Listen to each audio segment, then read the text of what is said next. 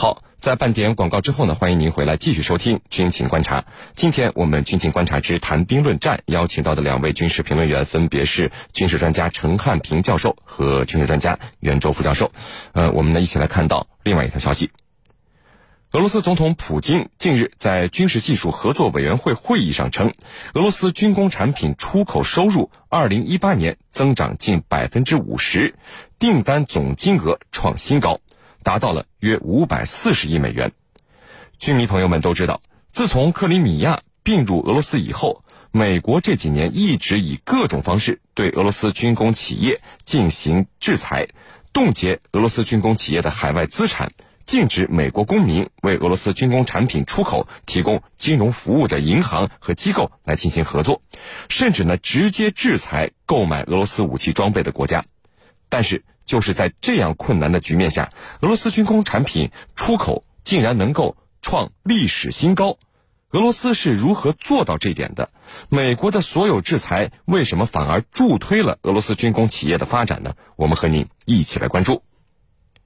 袁教授，呃，俄罗斯军工产品二零一八年出口收入相比二零一七年，您看增长了近百分之五十，订单的总金额是达到了五百四十亿美元啊。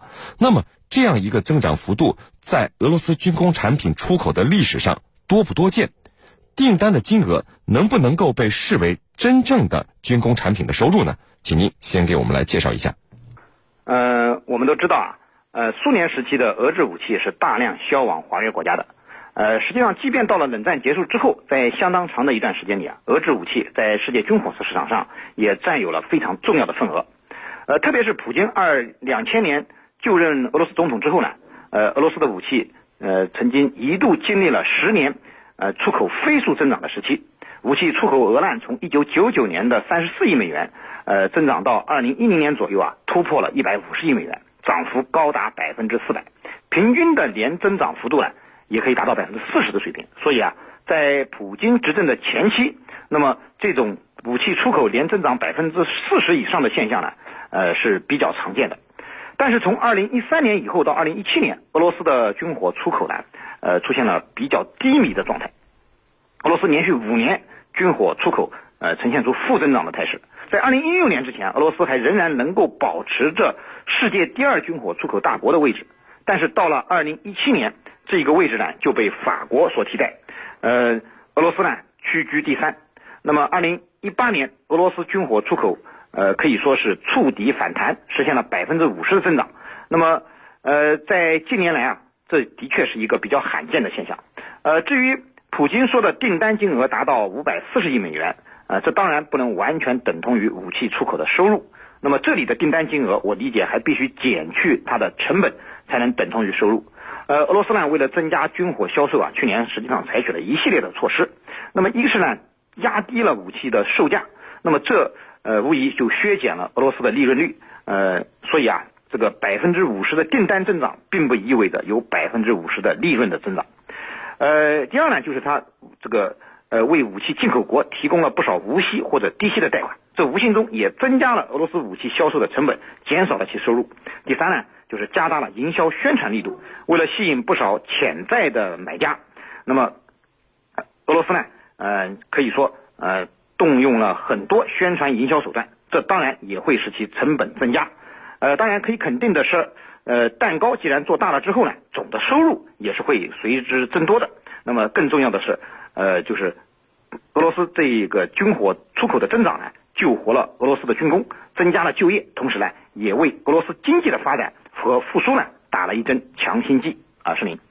好的。那陈教授啊，开头咱们说了，美国对俄罗斯军工企业展开制裁，打击俄罗斯军工产品出口已经有好几年的时间了。但是就是在这样不利的情况下，俄罗斯军工产品出口啊，为什么还能够创下新的历史记录？俄罗斯是如何做到这点的呢？说说您的看法。好的，在西方国家对俄罗斯的打压不断的加剧的情况之下。俄罗斯的军工产品的出口还出现了一个喜人的这个情景啊，的确是让外界想不到的。那么，美国所采取的做法到底有哪些呢？美国有一个叫“以制裁反击敌人法案”，有这样一个法案，就是以制裁反击美国的敌人的法案。这个法案就是说，呃，谁跟美国的敌人做生意，就是俄罗斯，你跟他有军火生意上的往来，那对不起，我就对你进行打压和制裁。你比如说，他制裁我们国家的我军的发展装备部的部长李尚福，为什么呢？认为我们购买了俄罗斯的 S 四零零，类似的这样的做法是很多的。那么俄罗斯又是怎么做到这个在美国的这种打压之下，依然能够使军火出口啊有一个突破，有一个新的增长呢？我觉得有这几个方面。第一呢，就是他俄罗斯起草了一个叫新军事技术合作的战略草案。根据这个战略草案呢，就是当俄罗斯的军工企业遭受制裁的时候，应该怎么办？那么应该怎么办呢？就是寻找可能接受的、不使用银行付款的结算方式。换句话来说，就是规避美国的这种打压，规避美国对他的这种制裁。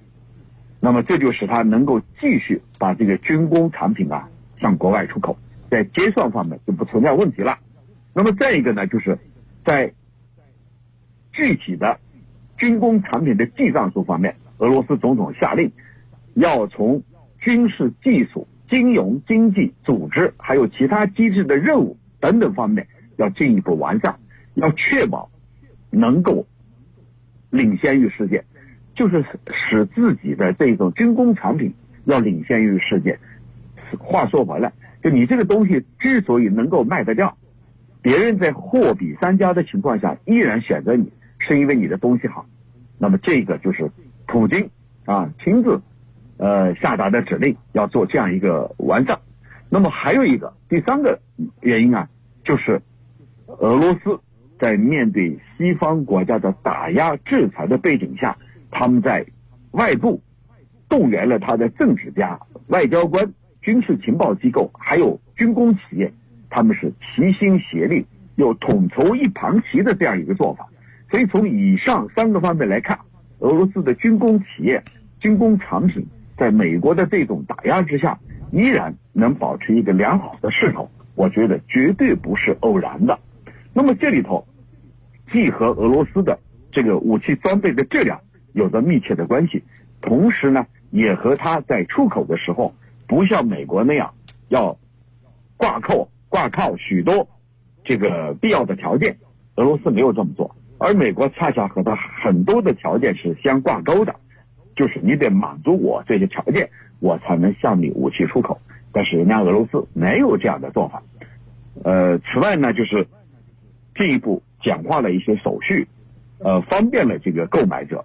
所以这些都是俄罗斯啊，在这个武器出口方面啊获得重大突破的呃主要原因。主持人，好，那袁教授啊。呃，俄罗斯军工产品出口金额创历史新高。我们能不能说，美国对于俄罗斯军工产品出口的制裁其实是失败的，是无效的呢？面对俄罗斯这么强劲的军火出口势头啊，美国的遏制为什么没有能够成功呢？呃，好的，俄罗斯军工产品的出口金额创下历史新高，的确可以看作是美国对俄罗斯军工产品制裁的一种失败，或者说呢，呃，美国对俄罗斯出口。这个军工产品的制裁啊，啊其实是无效的。呃，前些年俄罗斯武器出口呃出现负增长的局面啊，实际上并不是美国制裁的结果，主要原因呢还是出在俄罗斯自己身上。一直以来，俄罗斯出口的武器装备啊，呃实际上都停留在本世纪初那几件东西。你比如说米格二十九、苏三零、T 七二等等，呃一成不变，就使其先进性大打折扣。那么这就使得很多国家啊，呃要放弃俄制的武器，他去寻找。更加先进的武器。那么去年呢，俄制武器出口出现了迅猛的增长，和俄罗斯本身的努力有很大的关系。刚才陈教授也给大家做了分析，俄罗斯呢，它的这些做法显然对反击美国的制裁是很有效的。而且呢，呃，我们从购买俄制武器的国家上来看呢，美国对俄罗斯的军火这个制裁政策对这些国家其实影响并不大。呃，我们看看现在有哪些国家会去购买俄罗斯装备呢？呃，主要有以下几类。一类呢是呃俄罗斯武器的传统使用国，你比如说越南、印度这些国家呢，呃同时又是美国拉拢的对象，所以啊，呃，美国对俄罗斯的武器出口制裁在这些国家形同虚设。第二呢，是美国的敌对国家，你像伊朗、朝鲜，美国本身就对他们有着严厉的制裁措施，再加两条，对他们来说呢也无所谓。那么第三呢，就像我们中国这样的呃大国，那么我们也适度的进口了一些俄罗斯的武器装备。那么美国的制裁呢，对我们来说也是根本起不了多少作用的。所以这样来看，美国要制裁俄罗斯的军火出口，从政策制定之初呢，就决定了它是穷途末路、毫无效果的。当然。呃，俄罗斯要增加呃国际军火市场的份额，根本上讲还并不是如何做好反对美国的制裁，而是要提升自己的武器质量水平和现代化水平。呃，石林，陈教授，呃，您看从能源到军工，美国一揽子的制裁啊，之前被认为是稳准狠，是要将俄罗斯往死里整的。那么现在我们能不能说俄罗斯已经打破了美国的制裁？俄罗斯军工产品的出口，今年及未来是否还会继续保持强劲的增长势头？对此，您的预测是什么呢？这将由哪些因素来决定呢？呃，我们能不能说这个俄罗斯已经打破了美国的制裁？我觉得远远不能说。为什么呢？那么，这个他的这个美国的这个叫以制裁反击美国的敌人法案，这个法案是很要命的。那么按照这个法案呢，很多国家他没办法跟俄罗斯进行军工产品的交易。如果你交易，就会触犯了这个条款，就会遭到美国的制裁和打压。那么这就把一些小国家、中小国家让他们杀得够呛，因为他没有能力去抗击一个大国，那只能乖乖的这个按照美国的这个草案去办，不去碰触碰他的这个法案，对俄罗斯的影响还是有的。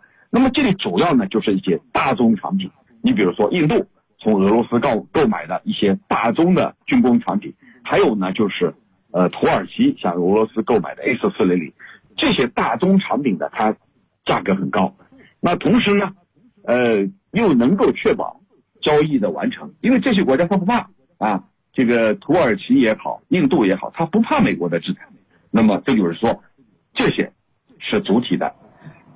次体的、次要的，主要是一些中小国家，出于对美国的这种忌惮，而不敢去违反美国的相关的禁令。那么在下一步，还会不会一个强劲的增，保持一个强劲的增长的势头呢？我觉得这很难说。那么这里头也有几个取决于，第一个取决于呢，就是俄罗斯能不能推出一些这个物美价廉的。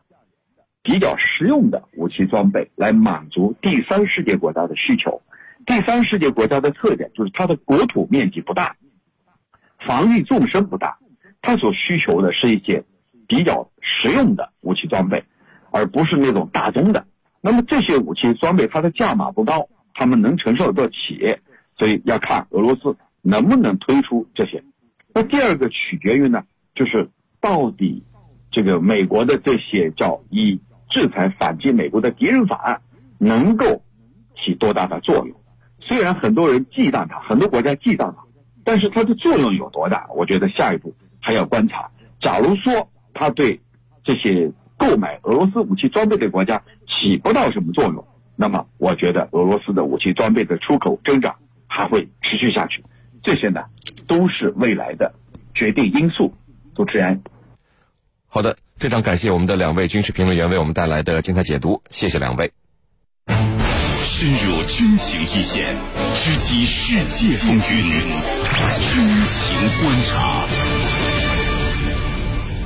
接下来呢是网友谈兵环节，呃，我们一起来看看我们的居民朋友们在大蓝鲸社区、市民的朋友圈里都给我们的评论员们提出了哪些问题。呃，陈教授，我们看到有居民朋友问说，委内瑞拉又发生政变了。而整天想着要推翻马杜罗的委内瑞拉反对派啊，为什么这次却忙着要和政变撇清关系呢？好的，那这一次为什么反对派要撇清呢？因为发动政变，我们大家都知道这是不合法的，是违反这个国内这个和国际几个方的这个法律的。那么既然是一个违法的行为，那如果说反对派一而再再而三的。进行这样的勾当，那老百姓肯定看清楚了。这是第一。第二呢，就是他也表明，委内瑞拉的反对派可能支撑不下去了。你靠这种未遂的政变，发动一次又成不了，我们叫成不了大气候。所以这些都是这一次急急忙忙要撇清和自己关系的主要原因。